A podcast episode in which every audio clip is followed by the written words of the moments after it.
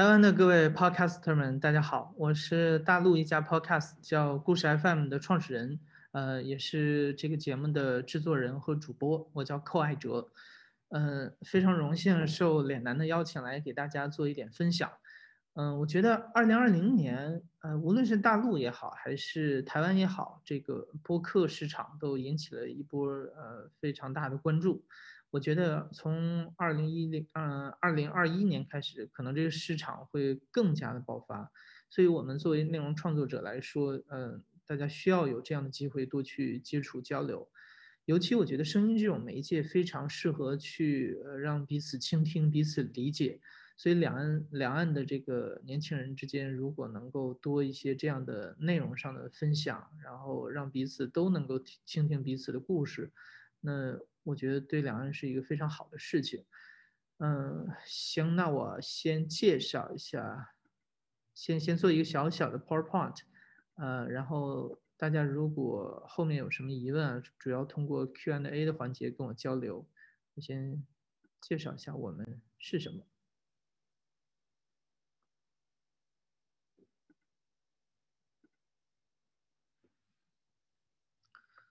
嗯。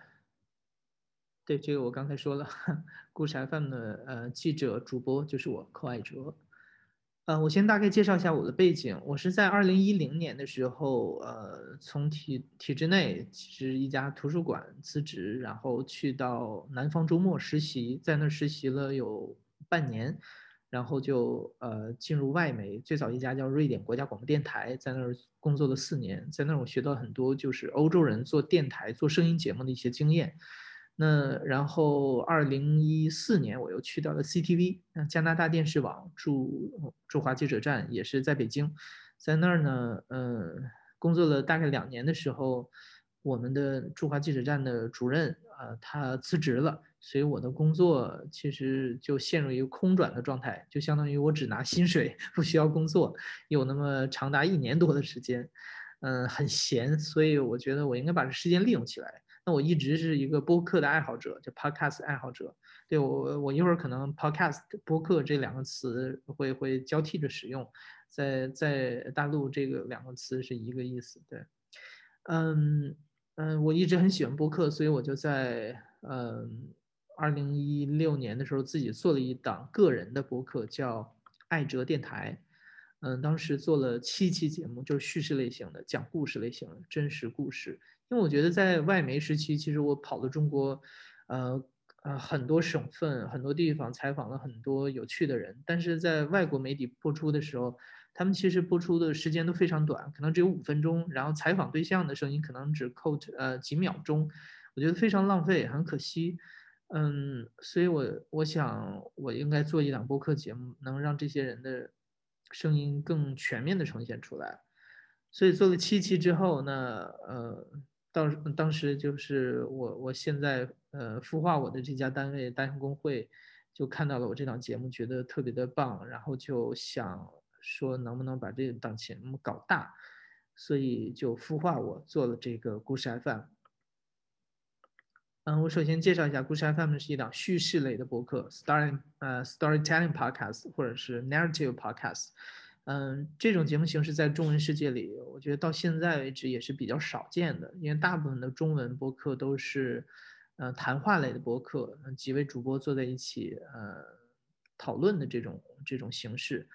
嗯，我相信未来会有越来越多的人想做这种叙事类的播客。那我们每一期都是啊一位或者几位亲历者来自述自己的真实故事，都是我们在私密的环境里面对面采访来获得的。那我们会以制作电影的方式和标准去制作每一期声音故事。我们希望我们听众在听每一期故事的时候，就感觉像是脑子里在过电影一样的感觉。听完一个故事，就像看了一场电影。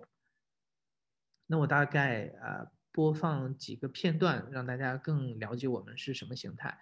嗯，首先这个故事呢，当时我们播出的时候，这个标题叫《跨性别者的母亲》。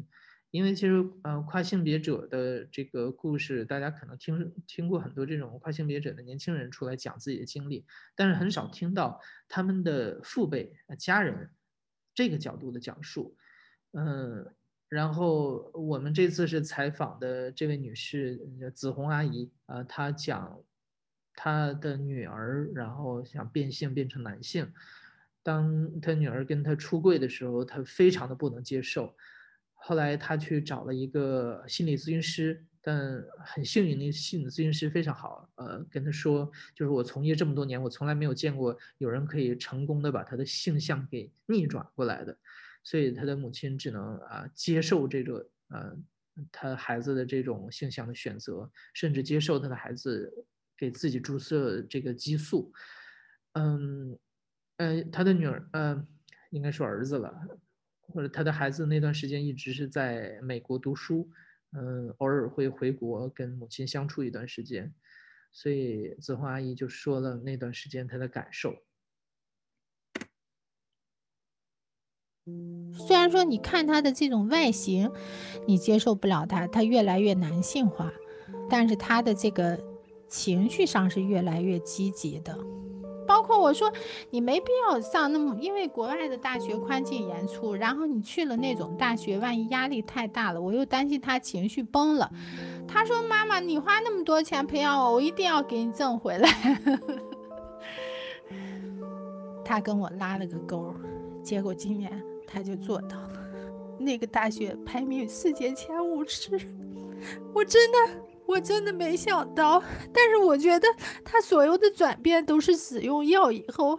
但是对我来说，其实要是说从从我自己的作为一个普通母亲来说，我觉得那个药就是个毒药。但是从对这个疾病来说，那个药就是一个救命的药。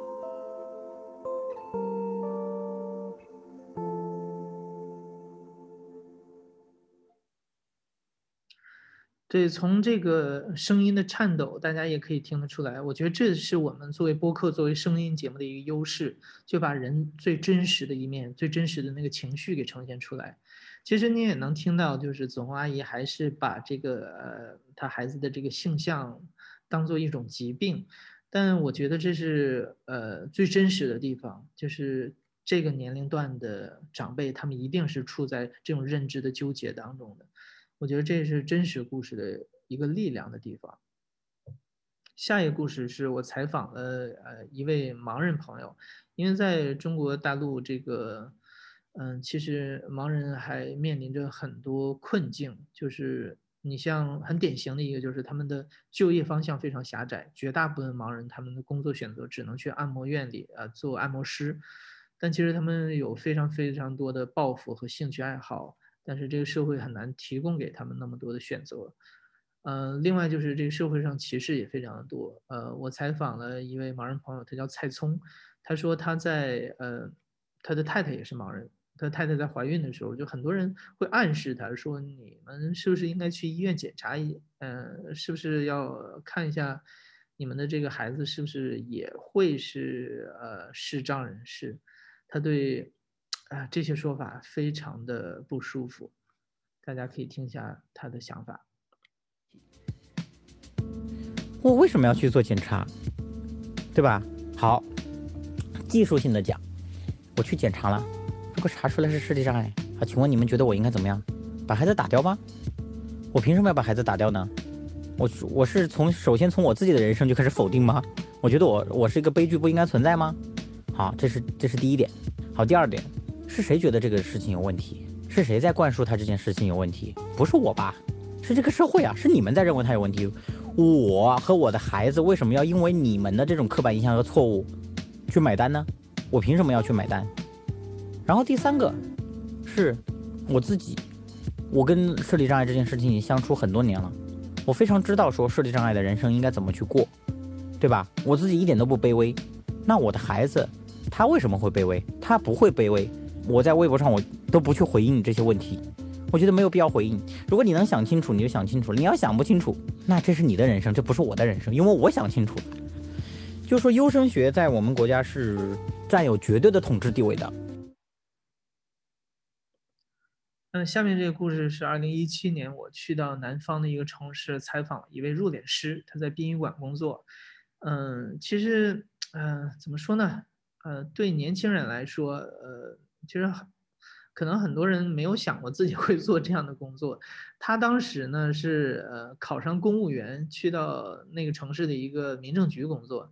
但是有一天，民政局的领导就突然找他说：“我们下面的这个殡仪馆啊，缺年轻人，你就去那儿锻炼一下吧。”然后他就是天打雷轰，然后就一下子被派到了这个殡仪馆去工作。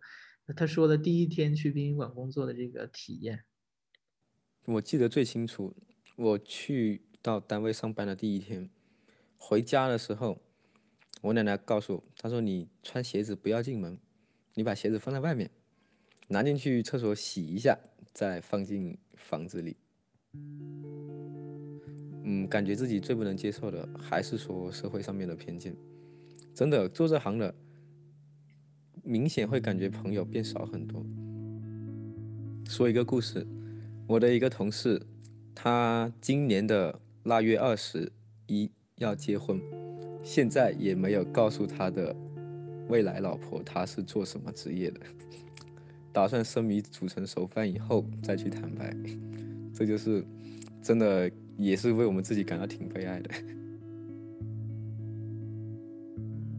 然后有时候感觉，真的跟遗体打交道比跟活人打交道简单，因为跟活人打交道真的太累了，勾心斗角是吗？遗体多简单。那最后这一个就是，呃，我曾经在二零一八年采访一位记者，一位非虚构写作者，他叫杜强，他曾经去深圳有一地方叫三河，那儿是三河人力市场，呃，就是很多这个，呃，大家知道在深圳有很多流水线，嗯，工厂，像那个富士康这些都在深圳，那他们招聘工人就去这个呃人力市场，嗯，三和大神呢是指，嗯。有这么一群年轻人，其实他们的父辈就是曾经在这个流水线上工作，然后其实铸造了这几十年的中国的经济奇迹。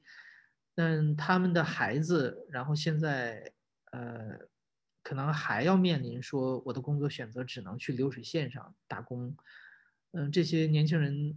他们觉得这样一代一代的代际传递下去，做这样无意义的工作是呃看不到希望的，所以他们干脆就放弃再这样去生活。他们就在三河附近的网吧里面每天打游戏，然后工作几天之后没钱了，他们就去干一天的日结的零工，呃赚赚一天的钱可以继续玩三天，这是他们的一个口号。所以这么一群就是。啊，不再去考虑自己未来的一群年轻人，他们被称之为三河大神。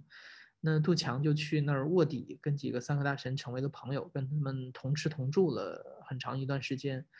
那他跟我说，其实他非常能理解这些三河大神的选择，因为呃，杜强也是来自于陕西南部的一个呃呃比较贫困的一个农村。他说他的生长环境。嗯，跟这些三河大神们是一样的，他特别能理解这些三河大神为什么会感到自卑，或呃，或者是为什么选择这条路。大家可以听听他的讲述。怎么说呢？我在三河的时候，有一个打工者告诉我说，他为什么留在三河？因为三河不存在那种高级的人，不存在那种让他非常自卑的那种眼光。当我第一次作为一个农村学生进到这个省重点的时候。我的感觉也是，我周围存在很多高级的人。高中的时候，其实身体已经发育了嘛，我个子跟现在差不多，也就一米七，很瘦，大概九十斤左右。然后我们，我我在初中的时候就喜欢打篮球，到了高中，我仍然还喜欢打篮球。结果球场上都是那些城里的小孩儿。当时我特别厌恶他们的一点，你肯定不会想到是什么呢？我非常厌恶他们穿裤子的方式。因为我穿裤子的时候是提的高高的，用皮带卡在腰这里，显得很规矩。他们穿裤子把皮带放得很松，然后让那个整个裤子的那个就卡在屁股上。为什么可以这样？我不行的，你知道吗？城里学生营养很好，他的他的臀部，他的下肢就显得很壮实。他那个裤子那个方式，他卡得住。当我想要那么做的时候啊，我裤子肯定就掉下去了。所以当我看到一个城里小孩以那种方式穿裤子的时候，我就很恨他们。当一个农村学生进入这种环境的时候，他的那种细腻敏感，甚至是诡异的那种心理，如果你不是他，你可能可能体会不到。我就觉得有很多高级的人在我身边，那样一种感觉很难描述。但是当一个打工者跟我用到这个词汇的时候，我觉得我完全理解他在说什么。好，这是大概介绍了几个故事。那我说一下，我们为什么会选择去采访这些普通人，而不是嗯，大部分这种访谈节目会采访名人的这个路数。嗯，首先呢，我觉得 多数名人讲话不够真诚。这个其实倒不是说去苛责名人啊，因为我非常理解他们，就是他们时常要面对舆论，他们说错一点话就可能造成很大的风波，所以他们讲话非非常的小心。再者就是他们接受媒体采访太多次了，所以很多话已经说成了套话，在讲的时候就像机器的语言一样，没有什么感情，所以呃，我不太喜欢采访他们。另外就是我觉得每一个普通人，每一个人都是有故事的人，所以如果啊有这么取之不尽、用之不竭的好故事，你为什么非得瞄准那么非常少的一个名人的群体呢？这是呃资源上的巨大浪费。另外就是，我觉得和我相似的人生才对我有参考价值，就是对我们听众也是这样的。他们觉得啊，你们这些呈现出来的每一个故事里都是普通人，那他们这些经历，嗯，我可能也会经历，所以呃，我听了之后对我是有意义的。我我将来这些选择可能，嗯，到时候选择的时候，我有的这些前车之鉴，我会做出不一样的这个这个选择，不不不一样的人生路径。嗯，另外就是我觉得一个个这个普通人的故事拼起了这个真实的时代，因为我经常说故事 FM 是一个面向未来的节目。嗯，你想大家在十年、二十年之后再听现在的人他们的喜怒哀乐，他们讲话的方式，其实就像口述史一样，你能够呃听到最真实的这个时代的记录，所以我觉得这是非常有历史价值的一个东西。啊，后面就是我们获得的一些荣誉啊。从节目创建的第二年开始，就每一年都是苹果播客的精选播客，嗯，现在有一百多万的听众，啊，每一集节目的播放量也比较稳定，大概都是八十万左右，啊，也受到一些国际媒体的报道，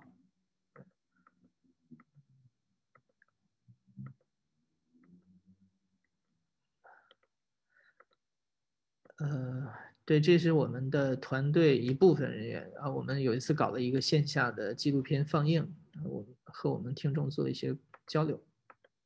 然后这是我们的录音室，就是我说的那个私密的采访空间。嗯，我们尽量都会邀请到这儿来采访。这是我们团队的开选题会。然后这是我们的第一次线下活动，和我们听众每人聊一段自己的故事。这是我在采访的样子。对，呃，我一般喜欢自己手持着录音机，我不太喜欢有一个话筒杵在那儿。对啊，脸男的任务，脸男布置给我的任务是让我讲一下我们如何设置故事结构。我觉得这个还是蛮重要的，呃，因为对叙事类的播客来讲，尤其呃设置这个故事结构是其中的关键。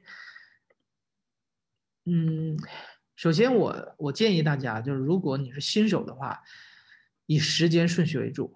我经常跟我的团队说，你如果拿不准的话，千万不要去在结构上呃试各种玩法，这个风险太大。因为对声音节目来讲，它其实是一个线性的过程。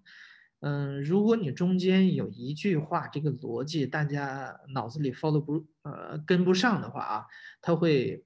他会听不懂，那听不懂的话，他可能就没有注意到下一句话是什么。那下一句话没注意到，嗯，再往下就更听不懂，所以就全盘皆输。那他听不懂，最后的选择是什么呢？他就会把这节目关掉。所以我建议大家就不要采用那些倒叙啊、插叙啊那些呃像小说一样的结构的玩法。那个不是说不能做，但那个技巧要求会非常非常的高。我建议大家在。以时间顺序为讲述故事的这种这种结构上玩的比较纯熟之后，再去尝试更更丰富、更复杂的这种叙事结构。嗯，另外就是我们的这个其实制作节目的思路更偏向于像导演和编剧的思维，因为前面我提到，就是我们希望每一期节目播出之后，大家在听的时候就像是听一部电影一样，脑子里能够构建起这些画面来。所以只有你在制作节目的时候，就是以导演编剧的思维去思考问题，那你出来的节目才有可能像电影感。那另外就是永远有 Plan B、Plan C，甚至 Plan D。这个怎么讲呢？就是我我在采访之前啊，我一般情况下会先像导演一样预判出来这个呃电影的结构是什么样的，这故事结构是什么样，我以什么样顺序去把它讲述出来。那我在采访的时候，我就能够呃像那个拼起各种碎片一样，把所有的碎片拼齐这条故事线。但是呢，我们要知道，尤其是做真实故事，呃。你一定会面对啊各种出乎你意料的现象，就是这个故事走向跟你可能跟你的预设完全不一样，出现一些巧合，然后把这些事情导向 另外一个方向，所以你一定要呃脑子里的再设置出一个 Plan B 的这个故事的讲法。那有的时候你发现 Plan B 可能都不行，那你就有更多的 Plan。所以我们在采访的时候，我觉得我的脑子要转的特别特别的快。你在采访的时候，不光是要问问题，你还要想你你现在问出的这段话，你可能放在这个故事的碎片的哪个位置？嗯，所以这个故事结构是一个叙事播客的核心。呃，我们的节目制作的流程，我可以大概讲一下。嗯，首先呢，是我们的团队，我们团队构成。呃，总共是八个人，包括我在内是五位记者，就是五位制作人，我们都会负责去前期调研，负责呃找到好的故事，然后去采访，采访完之后我们会出一个粗剪，然后这个粗剪呢，呃，大家听一下，然后通过了之后就会交给后面的后期制作，后期呢就是由两位声音设计组成，他们会做精细的剪辑精简，然后会去给它配乐、配音效。呃，然后发布节目，发布节目最后就交给我们的一有一位运营的同事，他是负责所有的平台的节目发布。那大家可以看得出来，除了这位运营之外，其他的所有的人都是是制作节目的人，所以我们绝大部分的精力都用在嗯节目的制作上面，就每天都要想怎么找到好故事，怎么能把这故事采访出来，怎么能够以最适合的故事呃节奏和音乐把它给呈现出来。嗯，但是我觉得这整个流程当中最重要的就是我们记者的那个采访，是我们所有工作的这个核心。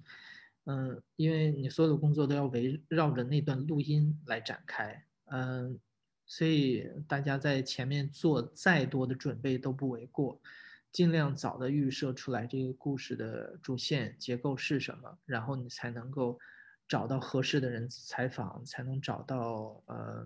最好的这个剪辑方式。